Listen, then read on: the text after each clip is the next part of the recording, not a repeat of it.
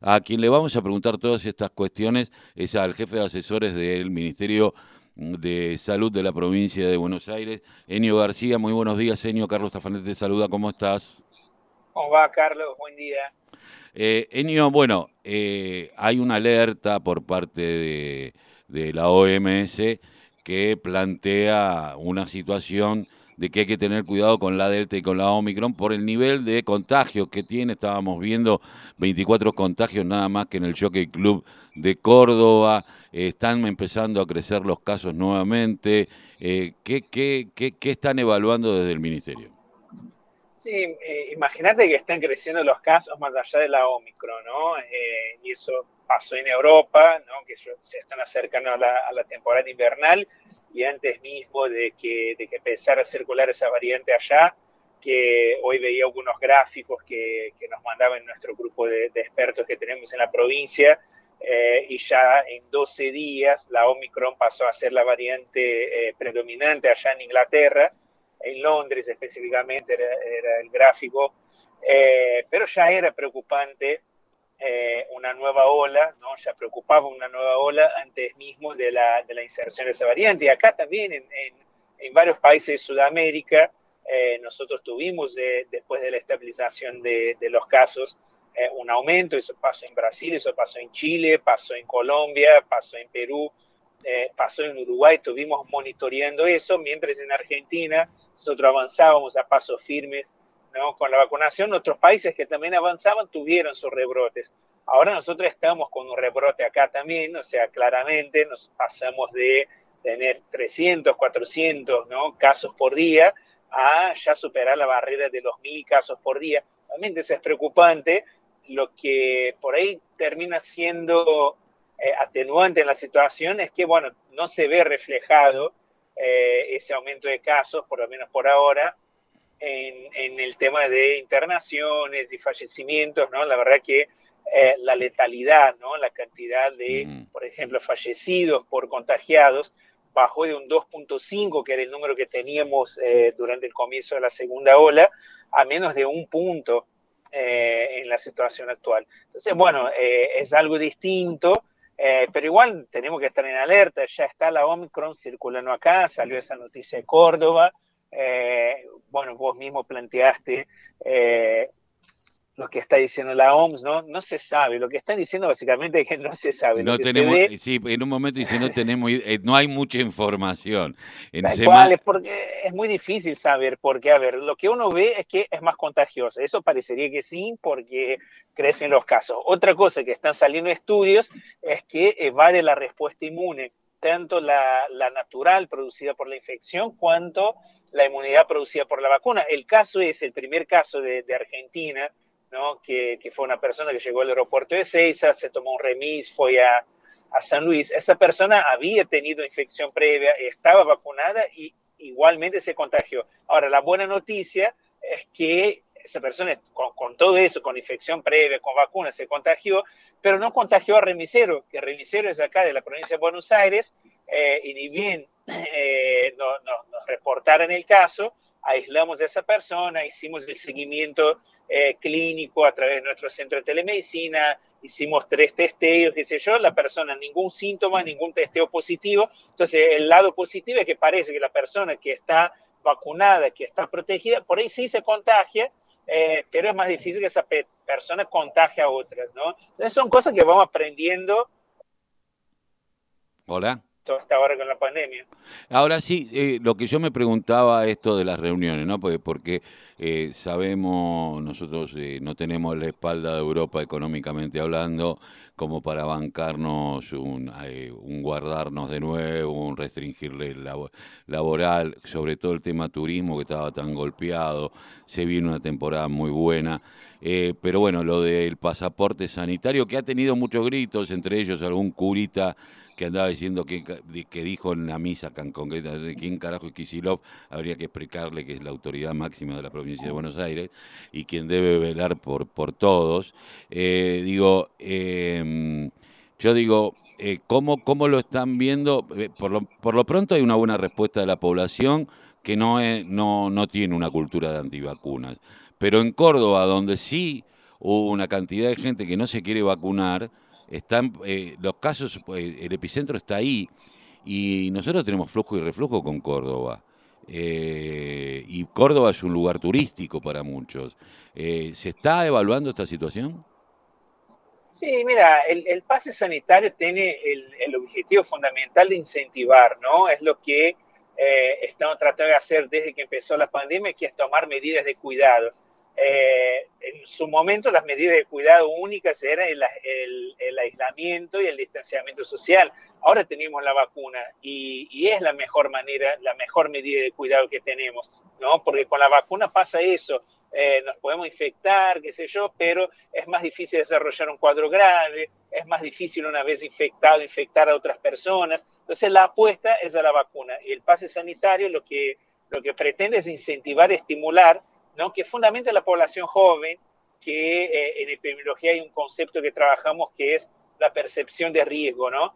Eh, y eh, en varios eventos lo que, lo que sabemos es que la población más joven tiene menor percepción de riesgo, ¿no? Entonces, muchas veces las campañas por el tema de seguridad vial están más desarrolladas para esa población, por el tema de la velocidad, el uso del cinturón, las campañas eh, para prevenir enfermedades de transmisión sexual también, ¿no? Y también pasa con ese grupo, que suele ser el grupo que menos se vacuna, no solo con la vacuna del coronavirus, en general, ¿no? Eh, entonces, bueno, un poco poner el pase sanitario, plantear eso, eventos deportivos, eh, los boliches, ¿no? Los espacios recreativos fundamentalmente, donde se pueda masificar la eh, la presencia de personas, eh, es, por ahí, ¿no? Entonces, nada, la, persona tiene un estímulo más para, para, para, vacunarse, porque hoy las vacunas están, eh, están en todos los vacunatorios, para los mayores de 13 años es libre la vacunación en la provincia de Buenos Aires, entonces va por ahí. Y también ahora, con el tema de las vacaciones, bueno, nosotros no podemos tener ninguna intervención en la provincia de Córdoba, pero sí, si viene turistas de Córdoba a, veranear en la costa, por ejemplo, para frecuentar ciertos espacios eh, recreativos, eh, se va a tener que vacunar. Y nosotros vamos a poner las postas de vacunación en la costa, vamos a tener postas fijas que ya están, eh, pero además vamos a poner postas itinerantes. Y si una persona, sea de Córdoba, de San Luis, de Neuquén, no nos importa, está en la costa de la provincia, eh, no está vacunada y se quiere vacunar, eh, la verdad que la vamos a vacunar, no importa eh, de, de, donde sea, ¿no? porque como dijiste, que estemos acá en la provincia con coberturas altas, pero las provincias vecinas no es un problema igual, no, no, no soluciona la cuestión. Pero lo bueno es que después va a haber entrecruzamiento de datos, porque, por ejemplo, si un, ah, un cordobés, un santafesino o cualquier otro de cualquier eh, lugar del país viene a, veranear a la costa eh, de la provincia de Buenos Aires o a otros lugares tan lindos que tiene la provincia de Buenos Aires eh, y se vacuna acá, inmediatamente va a salud de esa provincia de la cual él es originario, va a saber que va a estar vacunado. Sí, el sistema es nacional, la provincia tiene un, sistema propio eh, que está desarrollado hace muchos años, pero ese sistema está vinculado al sistema nacional. Entonces, si viene una persona, no sé, de Tucumán, se vacuna en, la, en Mar del Plata, eh, se carga ese dato al sistema de la provincia y automáticamente el dato pasa al sistema nacional eh, y nada, en teoría la persona, el, gobierno de Tucumán puede ver que esa persona está vacunada. ¿Cómo viene la vacunación con los chicos? Porque eh, eh, los chicos eh, no, no, deciden, más allá de que a los 13 años ya pueden decidir un montón de cuestiones, pero lo cierto es que los padres tenemos mucha responsabilidad en esto y yo he escuchado cosas como decir, no, a mí la primera dosis me tiró a la cama y no quiero volver a pasar por esa situación y uno dice, hay situaciones peores que esas, ¿no? Digo, ¿cómo viene la vacunación con los chicos? ¿Hay una, una paternidad eh, y maternidad consciente eh, en este sentido? ¿Ustedes qué, cómo lo evalúan?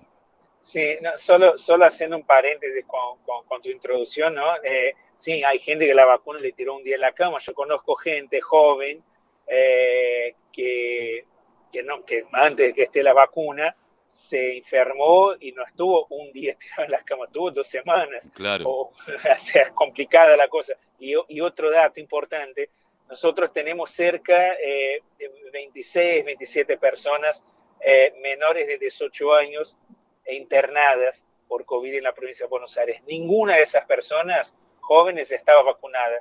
Entonces, ahí me parece que hay que hacer un balance, ¿no? Es, sí, puede ser que te agarre con la vacuna un día que estás medio tirado, qué sé yo. Ahora, eh, es eso, los, hay personas jóvenes que están internadas en terapia en la provincia, pero todas, sin excepción, eh, sin vacuna. Entonces, me parece que ahí el balance es bastante favorable a la vacuna. Y con la cuestión de la, de la vacunación de, de, de, eh, de, las personas más chiquitas, ¿no? de los menores de edad, eh, y nosotros tuvimos un momento donde se inscribieron mucho, donde empezamos a vacunar mucho y de repente hubo un freno. Entonces nosotros tenemos un poco más del 50% de cobertura en los menores de 13 años con una dosis y llegando a 30 con dos dosis. O sea, la verdad que es flojo, flojo para lo que esperábamos.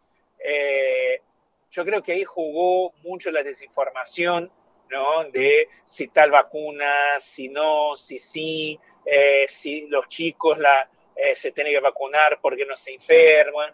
Eh, y la verdad que, que la, la, vacunación cumple dos, dos funciones básicas, ¿no? Una es proteger al individuo, ese chico que, que se vacuna con el esquema completo fundamentalmente, va a estar protegido y como te dije, tenemos chicos internados en la, en la provincia desafortunadamente, no es que es inocuo el virus a, a, los chicos y es una lotería, vos no sabes si tu chico si se enferma eh, va a desarrollar un cuadro grave o no, entonces bueno, no, eh, jugar un poco la lotería, yo con mis hijos no, no, juego, o sea, no juego más allá de los juegos con, con ellos, ¿no? Mm. Pero no juego la vida de ellos, o sea, no, no apuesto, ah, bueno, no, que agarre y seguro va a ser leve, no, no lo sé, prefiero vacunarlos. Y por otro lado, la vacunación también tiene un componente o cumple con una función que es colectiva, que es social. ¿no? Entonces, ese chico que está vacunado, por, eh, primero que cuando entra en contacto el virus, con el virus, la probabilidad de contagiarse es menor, entonces ahí ya pones un freno. Si no se contagia, no puedo contagiar a otro. Ahora, como dije en el caso ese de, de la variante Omicron, que ya vimos que es súper contagiosa, ¿no? pero esa persona que estaba contagiada, al estar vacunada, al tener la, la, el sistema inmune activo, eh, no transmitió a remisero. Seis horas de viaje estuvo, estuvo compartiendo. No, por eso, eh, eh, por eso eh, yo, eh, yo he padecido, por ejemplo, en algún momento, yo tengo hoy, al día de hoy, las tres dosis, porque bueno, soy de riesgo, y me, me, he encontrado que en algún momento, teniendo las dos dosis, me, se me fue el olfato un día, el gusto. Eh, y cuando me fui, me, eh, me fui a hisopar y todo, el hisopado, no, dio negativo, todo bien, me dijo, y alguien y un médico me dijo, si, si la tuviste, tenías, tan, eh, tenías una carga viral tan importante, eh, si la carga viral era mínima, que ni siquiera te pasó o contagiaste a alguien. Tal eh, cual. Entonces, Tal cual. ahora, uno no sabe, eh, por ejemplo, yo me di dos de, dos de Sinopharm, y la última AstraZeneca, y en ningún momento, salvo la de AstraZeneca, que me dolió un poquito el pinchazo unos días, nada más. Digo, está bien, eh, no todos tenemos la misma, el, la misma situación, porque acá tenemos a alguien que se dio AstraZeneca con veintipico de años y tuvo una semana tirado, había tuvo cuatro días vomitando, pero eh, hay otros que no la dimos y no. Pero bueno, es preferible pasarse cuatro días eh, abrazado a un inodoro eh, o con algunos problemas como si tuviéramos una gripe grave que terminar internado y entubado. Esto no, es. tal cual. Imagínate, ¿no? Es, son todas cuestiones probabilísticas. Uno no, no sabe ciencia cierta, ¿no? Pero una persona que se dio una vacuna y le pegó fuerte, imagínate si le pegue el virus, uh -huh. ¿no? O sea, una persona, como vos dijiste, que es raro, no es muy común, eh, un, una reacción grave. La verdad que estamos haciendo un seguimiento muy fuerte porque todas las vacunas aprobadas en el mundo, no solo en Argentina, eso es a nivel global, sí, tam también son, el, son, el cagazo eh, de cada uno, ¿no? Sí, son, le... son, vacunas que están aprobadas eh, de manera emergencial, ¿no? Entonces nosotros estamos haciendo una vigilancia de los efectos eh, muy intensificada. La verdad que no estamos viendo muchos efectos graves. Ahora, eh, pasa eso, una, es muy probable que una persona que con la vacuna tuvo un efecto un poco más fuerte, cuatro días, como vos dijiste, qué sé yo, al, ser infectado por el virus y no tener una infección, una protección previa, eh, el efecto puede ser mucho más grave. Este, conozco gente de 30 años que tuvo neumonía, o sea, gente joven. Sí, con eh, neumonía bilateral, eh, sí, complicadísimo. Bueno, me gustó mucho esto de los vacunatorios móviles en toda la costa, en los lugares turísticos de la provincia de Buenos Aires. ¿Esperan que, que en la costa la gente tome un poquito más de conciencia y empiece a vacunarse? Si lo ve cerca yo creo que ahí es un lugar donde vamos a hacer mucho énfasis con, con todo, ¿no? Porque esperamos récord de turismo eh, en la costa este año. La verdad que es necesario, ¿no? Porque después de dos años de pandemia eh, y todo lo malo que nos produjo, no solo en términos de muertes, de perder eh, amigos, familiares, ¿no? De, cómo estuvo estresado el sistema de salud, estamos haciendo un trabajo, empezando a ver, de hacer una investigación para para ver los efectos de la pandemia en el personal de salud eh, y medir mejor eso. Estamos abriendo los consultorios también eh, eh, para las personas que tuvieron infección de COVID para que, se puedan ver temas de secuelas, todo eso. pero más allá de todo eso, la cuestión social, ¿no? la cuestión económica. Entonces está muy bien que la costa se llene.